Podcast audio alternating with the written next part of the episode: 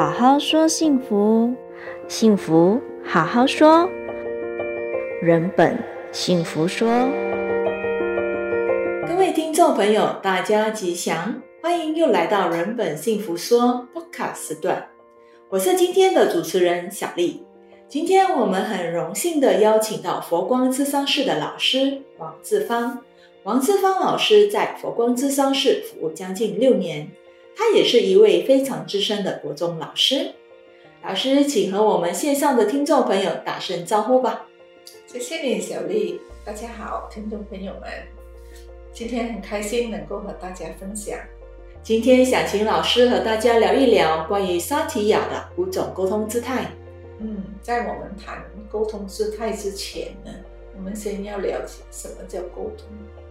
沟通的定义。包括这个信息是如何传递的，我们在沟通的过程中如何增进彼此的了解，嗯，然后还有呢，在沟通的过程中，我的内心是什么样的感受，然后我这个感受我是如何做出反应，我是如何呈现出来，这就叫做我的内部和外部的反应。有时候呢，这个内部和外部的反应未必一样。有时候我说，明明我很关心你，我担心你，可是我说出来的话是骂你的，所以这就是不一致的沟通。最典型的是，孩子生病了，妈妈明明很担心这个生病的孩子，可是他的反应是什么呢？你啦，你看，叫你不要出去玩，你又走出去玩。好了，生病了。在这种情况之下呢，孩子感受不到妈妈的关心，他感受的是妈妈的指责。对，这种就是生存姿态。妈妈在传递的过程中，在沟通的过程中，没有照顾到孩子或者他人的心情，他只看到自己。我的担心，还有孩子是在生病中，他为什么生病？这就是在沟通里面的三个部分：情境、他人和自我我的部分。嗯，而萨提亚的生存应对姿态里面有五个，一个是讨好、指责、超理智、打岔，而最完整的是一致性沟通。沟通是与人交往的桥梁，沟通模式也代表每个人的生存姿态。人与生俱来就有沟通的需要和愿望，其人际关系和生命质量也常常因沟通受到影响。那么，老师可以再深入的谈一谈这个五种沟通姿态吗？比如指责型，还有讨好型。我们先谈讨好型吧。讨好型的人呢，最典型的例子就是我们时常在看戏的时候啊，太监。嗯，回答，嗯嗯，回答，呃，皇帝啊，嗯、或者皇后啊的问话啊，或者是指责的时候，咋是，都是 yes，嗯嗯，这是典型的讨好的沟通模式。在讨好型型的沟通模式里面，应对姿态里面呢，他没有自己，只有他人和情境，他不重要，只有其他人才重要。所以他没有自自我价值，这是一个我们说的低自尊的应对姿态。他把我的权利，他自己的权利呢，让给了别人。嗯，因为只有他人才是重要吗？嗯，他不重要啊。然后对所有的事情，错都是我的错啊。好像一个妈妈，她会因为孩子考不及格，哦，那是我的错。讨好型的妈妈是认为是她的错。他会尽量以令人愉快的、愉快的面目出现，因为对他来说，我应该永远对别人好，对别人和颜悦色，我不能让别人生气，我也不能冒犯任何人，就是我们说的好好先生那种类型。如果你有讨好型的朋友，他一直在讨好你，你会觉得怎样呢？当然是爽啊，可是讨好久了就觉得。很厌烦呢，很想指责他。是，这样你就提到另外一个类型，指责。指责型的人，其实为什么会有讨好？讨好的型的人，其实他刚刚呃 fulfill 指责型的人想要的部分。嗯，指责型的人呢，嗯他想要他自我，自我很重要，就是我很重要。而讨好型的人，他我自我不存在，我不重要。所以在指责型的人里面呢，因为他觉得自己很重要，情境很重要，然后他人不重要，而他说话的方式呢，很多时候他会指责、会藐视其他人、对方，他不接受任何借口。如果你碰到这样的老板呢，你所有的你说哎呀，我妈生病啊，我需要回去照顾妈妈，他是不接受，他是你的借口，就感觉很压力。对对对，这种呢，你会感这样的老板，你会感觉到很压力，他很挑剔，很有很多要求，然后可能说，当你不能达到他的要求的时候，他可能用大声宣让啊的方式来让你知道他生气。如果你碰到这样的邻居呢，有这样的邻居，天天都要听到啪啪啪啪啪啪，可是这样的人呢，他看起来很坚强。可是他是孤独的。当你一直在指责别人，你遇到这样的人，你会觉得你会可以和他亲密吗？不可以。我觉得我也会变成很超理智的跟他对抗，然后你会和他保持距离，对吗？对，他是一个很孤独的人。然后因为他一直在指责别人，他也很怕自己犯错，因为我指责别人的当当下呢，我也会担心我有。什么不好的地方被别人抓到，然后别人会用这个方式来羞辱我，所以他是很孤独，而且他的孤独是没有办法跟别人讲，他怕如果我把我的弱点呈现给别人，那么我就很惨了。那么老师可以再说一说超理智型和打岔型的呢？呃，超理智型的人呢，就好像哎，我要怎么形容呢？他就是讲大道理，我这个他没有指责你，然后你说的什么东西呢？好像说孩子说，爸爸我读书很辛苦哦，可以你要注重这个读书很重要，这个课很重要，数学很重要，所有的你要做 engineer 啊，做什么你都是要用到数学，我们生活里所有的东西都要用到数学，嗯，听起来好无奈哦。呃，是啊。然后听听这样的的人说话，也会觉得久而久之你会觉得很闷了，因为很多道理嘛，所以你会想要和这样的人做朋友？不想。那个，然后我们刚才说到是呃沟通模式里面有情境、他人、呃自我嘛，所以在超理智的人里面，他只有情境，他没有自我，也没有他人。所以说的都是事件，那跟这种人跟他沟通的时候，你会有时候就会讲的道理多了，好像就觉得很闷呐、啊，很闷是，嗯，不想多谈。那么打岔型呢？超理智的人碰到打岔型呢，就是好像有点火星碰地球的感觉。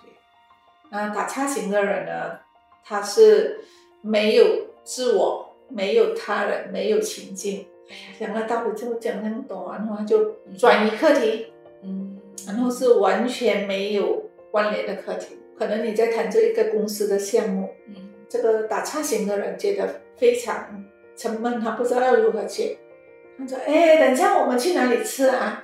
把整个情境换掉了。他有时候我们是认为，哎，这个人很搞笑啊，他是一个开心果啊，因为这样子讲出来大家都笑嘛。是你觉得这是开心果，可是其实，呃，这不是搞笑嘞，就是他没有一个情境在里面。搞笑的人哦，或者幽默的人，他和情境还是会相有有相关的。他是无时无刻都是不稳定啊，然后没有目的啊，然后他就是引开注意力。嗯，这个东西太沉重了，我要引开大家的注意力。可是还会同时间做要尝试做。同样很多事情，可是每一段事情，可是他又不断在改变想法，因为他不能 focus，不能聚焦。他觉得我只有把注意力引开，没有压力，我才能够生存。那么听起来，这四个呃姿态都有它的利和弊啊。那么最后一个姿态呢？这个表里一致的型的沟通姿态是怎么样的呢？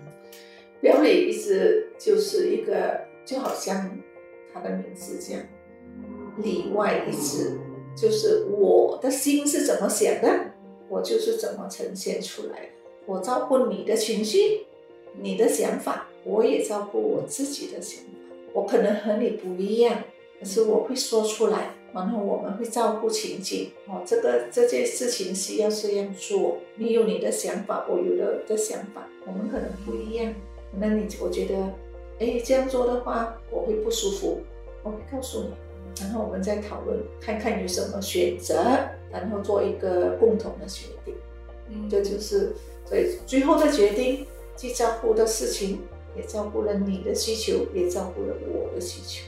我不会跟你说 yes，我的心里很渴望表里一致型的沟通，可是听起来的话，我就觉得我在现实生活中，我好像这五种姿态都有哎，老老师，但是生活中是否会出现多种姿态的应对方式吗？还是我们会专属呈现其中一个姿态呢？很多时候我们会有一个比较主要的生存模式、应对模式。因为这是从原生家庭带来的，我们从父母那里学的。如果父母是指责型，你可能因为这个指责指责型，你要和小孩子应对指责型的父母呢，他可能变成打岔，或者是变成讨好型，然后让妈妈爸爸妈妈开心呢。如果爸爸妈妈里面有人是指责，有人是讨好，他可能模仿讨好，也有可能模仿指责。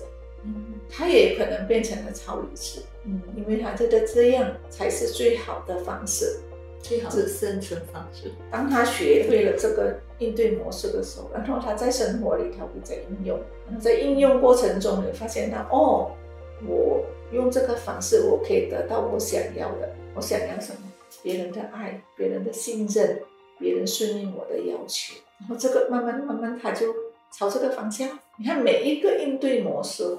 他其实都有他的资源。讨好型的人，你觉得他很善良，他会关怀人，因为他照顾你的感受啊啊。然后呃，指责型的人呢，你会觉得嗯，这个人可以去做决定啊，他他可以很很有决断，因为他可以把当你照顾了太多东西，你做不了决定，对吗？所以指责型的人，他有一个最好的资源，就很容易做决定。然后超理智的人。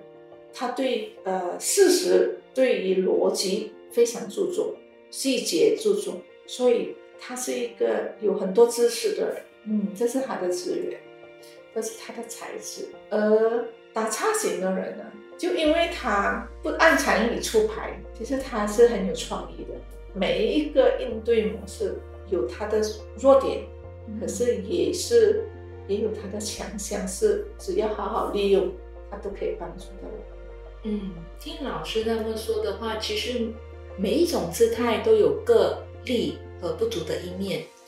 指责姿态的人很自信，讨好姿态的人又很善良，超理智的人理性特别的强，打岔的人却很灵活。嗯，听了你说了这么多，我觉得要呃，其实目标方向是要往表里一致的应对姿态会比较理想。但是我觉得要能够做到表里一致的姿态也不容易哦，老师。OK，你要做到表里一致，首先你先要知道说，你要看到自己，我的感受，我的想法，我也是一样重要的。我可能和你有不一样的想法，嗯，我可以表达我的想法，你怎么想？然后我们从小啊被教导说，你不可以这样做，你应该要这样想。啊，你不可以生气，你要好好的讲。就我们生活里面有很多应该，从小父母教导的，父母教导也是他们认为是最适合的、最好的方式嘛。只是说这些方式多多少少就会变成压抑，会变成我们压抑我们的情感、我们的想法，我们不敢表达自己的想法。所以要做到表里一致，首先我们要先。会学会觉察自己的情绪，然后看到自己的想法，看到自己的期待，接纳我是有想法的人，我有期待，我可以表达我的想法，可以表达我的期待，不带批判，我不批判说，哎，我这个想法不好啊，我这个想法别人不接受就是我，我不好，我只是说我这样表达我的想法，别人不懂会怎样想哎，我们担心别人会怎么想。当你有这样的想法的时候，你就会马上局限自己，你就不敢表达出来。老板怎么讲？